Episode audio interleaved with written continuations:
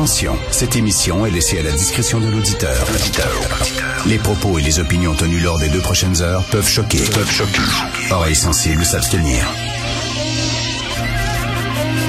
Richard Martineau. Martino.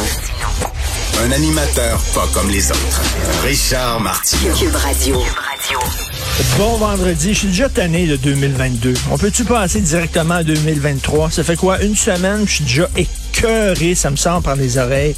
Je vous le jure que le jour où on pourra ne pas parler de COVID, absolument pas. Je vous jure que c'est avec plaisir que je vais faire une émission sans aborder le sujet. Malheureusement, malheureusement, il faut encore en parler parce qu'il y a toutes sortes de nouvelles. Les gens sont un peu mêlés, sont un peu confus. Il faut faire le point.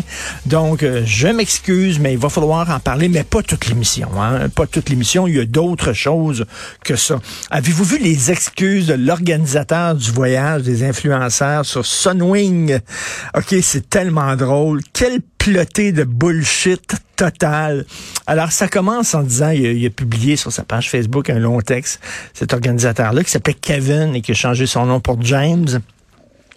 Il dit, en examinant la situation en profondeur, je peux comprendre pourquoi les citoyens peuvent être fâchés. Lui, il a analysé en profondeur. Tu sais, c'est assis, là, puis il a dit, attends une minute, là. On va regarder ça en profondeur. Puis là, regardez les images. Ben oui, voyons. Regardons ça, toi. Ça fume dans l'avion. Les gens sont debout. Ça fait le party. Il y a quelqu'un qui se lève puis qui prend soudainement euh, le walkie-talkie pour parler aux passagers comme si il était un agent de bord. je regardais ça en profondeur. Puis savez-vous quoi? Après mûre réflexion, après plusieurs jours de réflexion, effectivement, je peux comprendre What a bullshit quand même. Vraiment incroyable ce gars-là. Et euh, est-ce que vous connaissez le comédien québécois Robert Léger? Il a publié sur sa page Facebook un petit texte que je veux vous lire parce que je trouve ça absolument savoureux et croustillant. Alors voilà, influenceur. Il me semble qu'avant d'influencer, il faudrait d'abord avoir fait quelque chose, avoir accompli, réussi une œuvre, un exploit remarquable. Influencer quelqu'un ou la société, montrer la voie à suivre, le chemin, la direction à prendre, est une lourde responsabilité. Pour donner l'exemple, il faudrait être exemplaire ou du moins y tendre. Prétendre être un influenceur tient justement de la prétention. Je n'en dirai pas plus bon voyage. Alors, ces gens-là, ben oui, ils influencent, ils influencent pour de l'achat de bébelles. C'est tout. Ils reçoivent des caisses de bébelles, puis là, ils vendent les bébelles sur euh, TikTok et sur Instagram. Et c'est ça, ils veulent influencer la vente.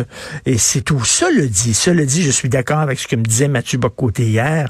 Hein, il faut pas que l'arbre nous cache la forêt. Je comprends qu'on soit fâché contre cette gang-là, mais eux, c'est le symptôme. Ce n'est pas la cause du problème. La cause du problème, c'est deux choses. Premièrement, la faiblesse hallucinante de notre système de santé. L'élastique était étiré bien, bien, bien avant la pandémie. Euh, euh, le travail euh, obligatoire, le travail supplémentaire obligatoire devait être une mesure d'urgence et on sait qu'on utilisait ça régulièrement pour gérer au jour le jour euh, le système de santé.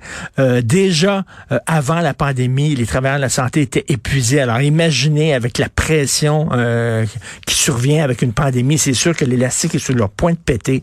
Donc ça, c'est pas les influenceurs, absolument pas. Et deuxième chose, les incohérences du gouvernement. On sent un épuisement dans la population, mais le gouvernement aussi est totalement épuisé. On ne comprend plus là aussi qu'ils s'en vont exactement. Même eux autres ont l'air d'avoir la difficulté à comprendre ça lorsqu'on entend euh, M. Arruda dire, euh, par exemple, des choses comme si euh, vous n'avez pas de symptômes, pas besoin de vous tester à la maison, alors ça fait deux ans qu'on nous dit, hey, c'est pas parce que vous n'avez pas de symptômes que vous n'avez pas la COVID. On peut avoir la COVID et être asymptomatique. Lui, c'est le directeur de la santé publique qui dit, non, non, vous n'avez pas de symptômes, pas besoin d'aller vous tester ou de vous faire tester. Des, des incohérences, des incongruités. Donc, on le rappelle, je le redis, parce qu'il y a peut-être euh, des gens non vaccinés qui nous écoutent. Hein. Il y a 11% de la population au Québec qui ne sont pas vaccinés.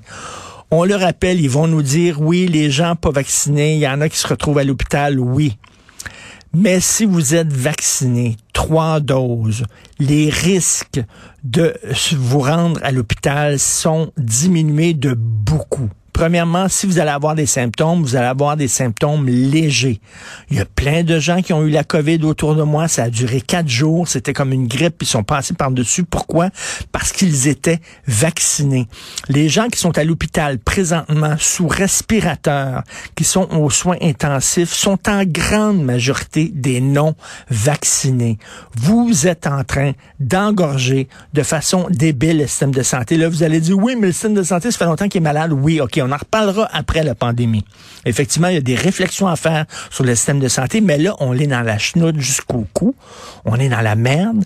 Et la seule porte de sortie, c'est la vaccination. Si vous êtes vacciné, vous allez pouvoir euh, passer à travers. Si vous l'attrapez, vous ne vous retrouverez probablement pas à l'hôpital. Si vous allez à l'hôpital, ça sera pas si grave que ça. Vous vous retrouverez pas avec un, un tuyau dans la bouche et dans la gorge. Vous serez pas aux soins intensifs. Alors, il faut le rappeler, ça, hein, constamment, parce que ça a l'air que ça ne passe pas. Il y a des gens qui ne comprennent ni du cul ni de la tête.